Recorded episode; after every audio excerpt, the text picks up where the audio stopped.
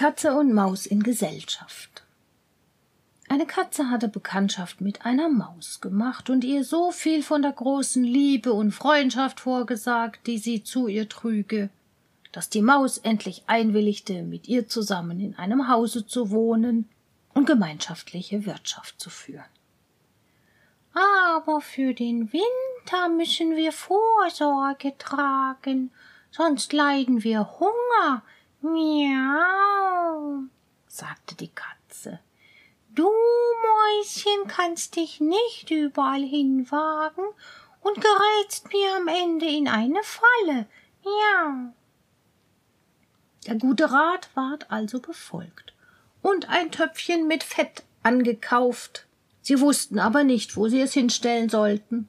Endlich, nach langer Überlegung, sprach die Katze ich weiß keinen Ort, wo es besser aufgehoben wäre als die Kirche. Da getraut sich niemand etwas wegzunehmen. Wir stellen es unter den Altar und rühren es nicht eher an, als bis wir es nötig haben. Miau. Das Töpfchen ward also in Sicherheit gebracht, aber es dauerte nicht lange, so trug die Katze Gelüsten danach und sprach zur Maus. Miau, was ich dir sagen wollte, Mäuschen, ich bin von meiner Base zu Gevatter gebeten. Sie hat ein Söhnchen zur Welt gebracht, weiß mit braunen Flecken. Das soll ich über die Taufe halten. Lass mich heute ausgehen und besorge du das Haus allein. Ja. Piep, piep. Ja, ja, antwortete die Maus. Geh in Gottes Namen, wenn du was Gutes isst, so denk an mich. Von dem süßen roten Kind Wetterwein tränk ich auch gern ein Tröpfchen. Piep, piep. Es war aber alles nicht wahr. Die Katze hatte keine Base und war nicht zu Gevatter gebeten. Sie ging geradewegs nach der Kirche, schlich zu dem Fetttöpfchen, fing an zu lecken und leckte die fette Haut ab. Dann machte sie einen Spaziergang auf den Dächern der Stadt, besah sich die Gelegenheit, streckte sich hernach in der Sonne aus und wischte sich den Bart, so oft sie an das Fetttöpfchen dachte. Erst als es Abend war, kam sie wieder nach Hause. Piep, nun, da bist du ja wieder, sagte die Maus. Du hast gewiss einen lustigen Tag gehabt. Piep, piep. Miau, es ging wohl an, antwortete die Katze. Was hat denn das Kind für einen Namen bekommen? fragte die Maus. Haut ab, miau sagte die Katze ganz trocken. Haut ab, rief die Maus.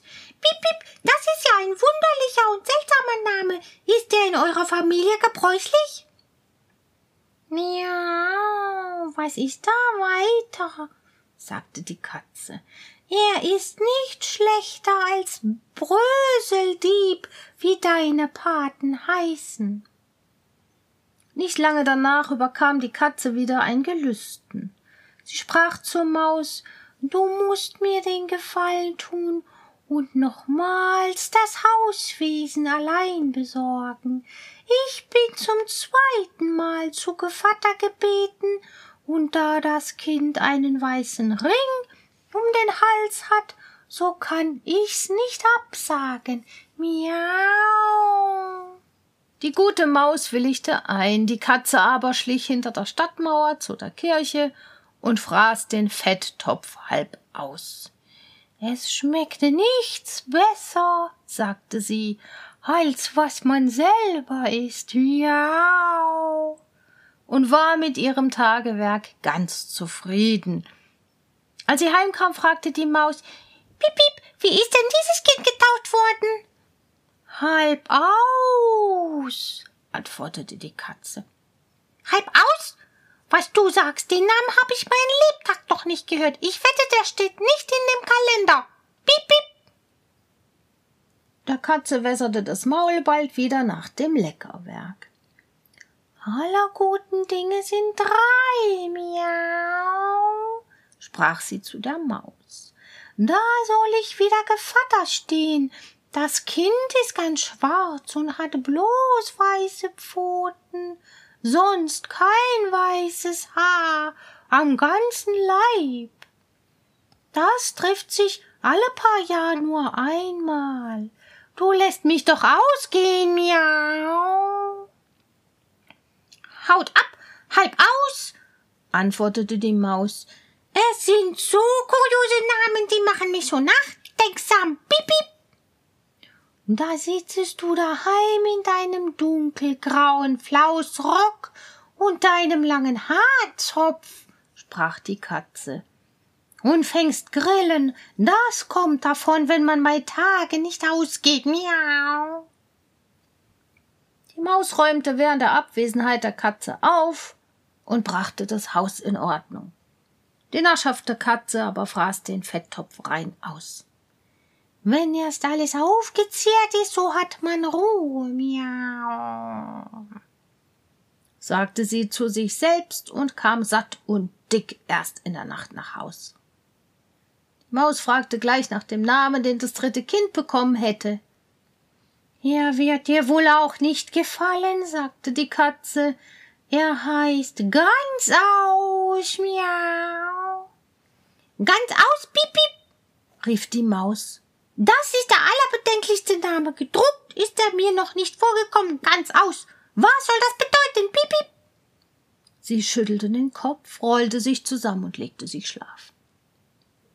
Von nun an wollte niemand mehr die Katze zu Gevatter bitten. Als aber der Winter herangekommen und draußen nichts mehr zu finden war, gedachte die Maus ihres Vorrats und sprach Komm, Katze, wir wollen zu unserem Fetttopfe gehen, den wir uns aufgespart haben. Der wird uns schmecken. Piep, piep.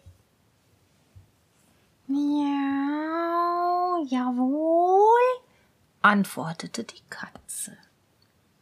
Der wird dir schmecken, als wenn du deine feine Zunge zum Fenster hinausstreckst. Miau.